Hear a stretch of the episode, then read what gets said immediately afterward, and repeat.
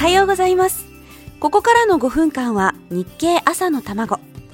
世の中で生まれているものと言葉と出来事に経済というスパイスをかけて会社に行くのがきっと楽しくなるそんな話題をお伝えできるよう頑張ります。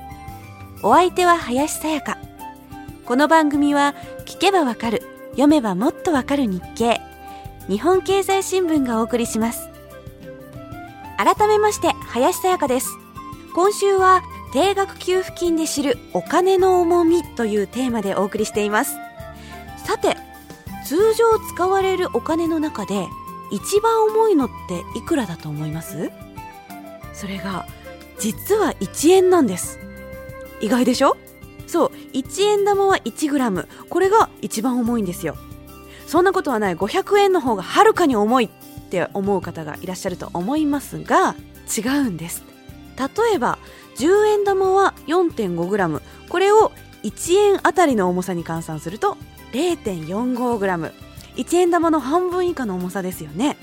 100円玉が 4.8g なので1円あたりにすると 0.048g です。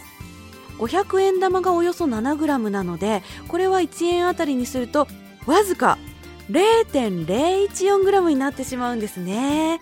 実はお金の重みを知るには1円玉が一番いいんですよ。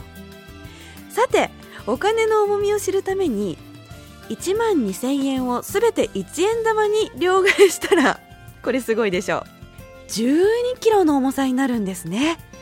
12キロですよ。でさらに思ったんですけどもし世の中のお金が全部1円玉ならきっと世の中から強盗がなくなると思うんですけどいかがですか？だって100万円盗もうと思ったら1トンですよ。1円玉になれば少なくともコンビニ強盗のような犯罪はなくなると思うんです。10万円盗むのに泥棒は100キロの荷物を運ばないといけないですからそう簡単には運べないですよね。でもそれじゃあ普段の買い物がかなり不便になると思うんです。そこで登場してくるのが電子マネーというわけですよ。これが本当に社会の主役になった時世の中から荒っぽい犯罪っていうのはなくなると思うんですよね。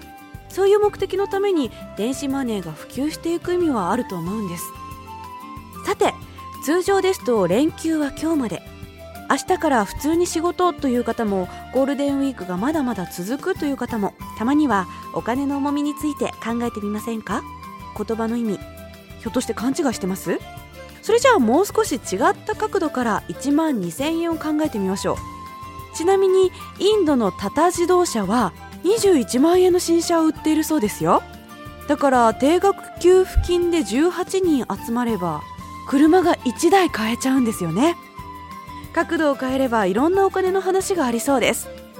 さあその続きはまた明日のこの時間です。